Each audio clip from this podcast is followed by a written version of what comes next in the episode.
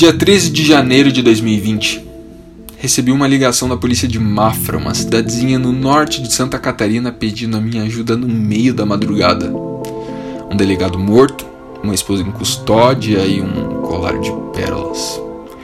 O que será que existe por trás desse assassinato? Pérola no Planalto.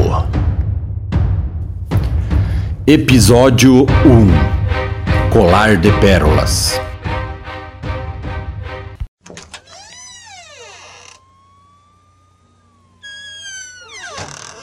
Verônica Montag? Sim, sou eu. O olhar apavorado daquela mulher chorando já me dizia muitas coisas. Não posso deixar nenhum detalhe escapar. Verônica, você sabe do porquê que você está aqui?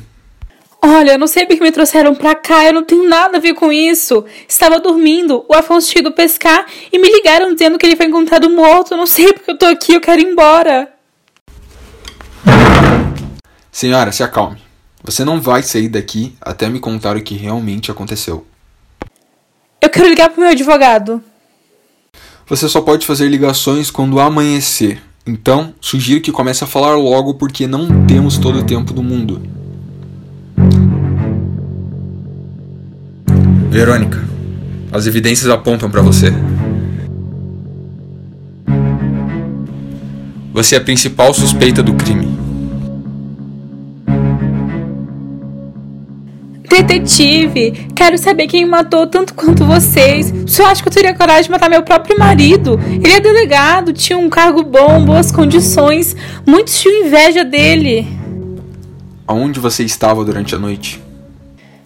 Em casa. Eu sempre fico em casa nos domingos. Ele falou que estava indo pescar. Todo domingo ele vai pescar com os amigos e passa a noite fora. Olha, não sei se consigo falar agora.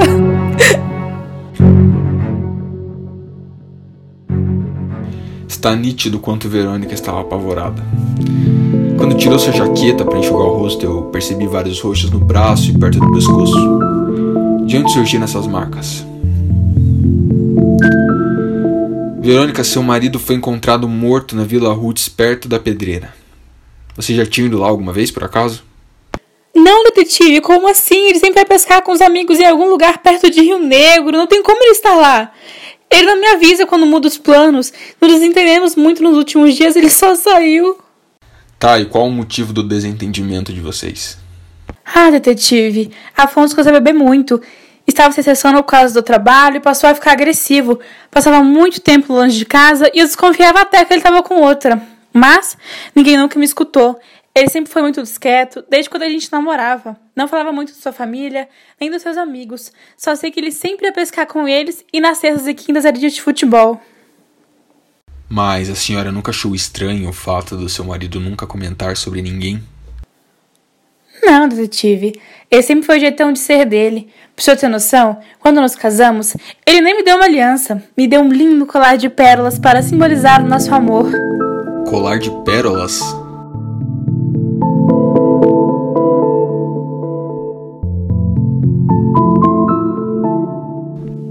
Sim, que romântico, né? Pena que eu perdi há algum tempo. Nunca mais o encontrei. Provavelmente ela não sabe sobre o colar de pérolas que encontramos junto ao corpo de Afonso. Bom, vou deixar para ver os rumos que essa conversa vai tomar.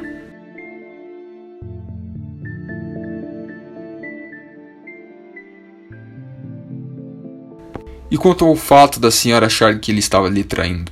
Tinha alguma pessoa em mente, talvez? Não, detetive. Como eu disse, ele nunca falava sobre ninguém. Aliás, se eu soubesse quem era, já teria voado na cara dela. Tenho certeza que é por isso que meu marido ficou tão distante de mim. Tinha alguma sirigaita no meio disso. Mas eu quero meu advogado, tenho direito a um advogado, eu não respondo mais nada até ele chegar. Mas, Verônica, por que você está tão apavorada se diz não ter nenhuma ligação com a morte de seu marido?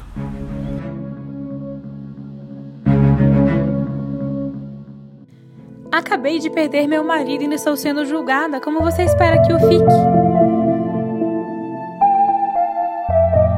Não sei por que sou eu que tô aqui. A irmã dele que passou aí na nossa casa nos últimos dias. Ontem mesmo, antes dele sair, escutei ela brigando com ele. Nunca aceitou o fato de que Afonso ficou com toda a herança da família. Amélia Montag? Ela mesma. Os dois nunca se deram bem desde a infância.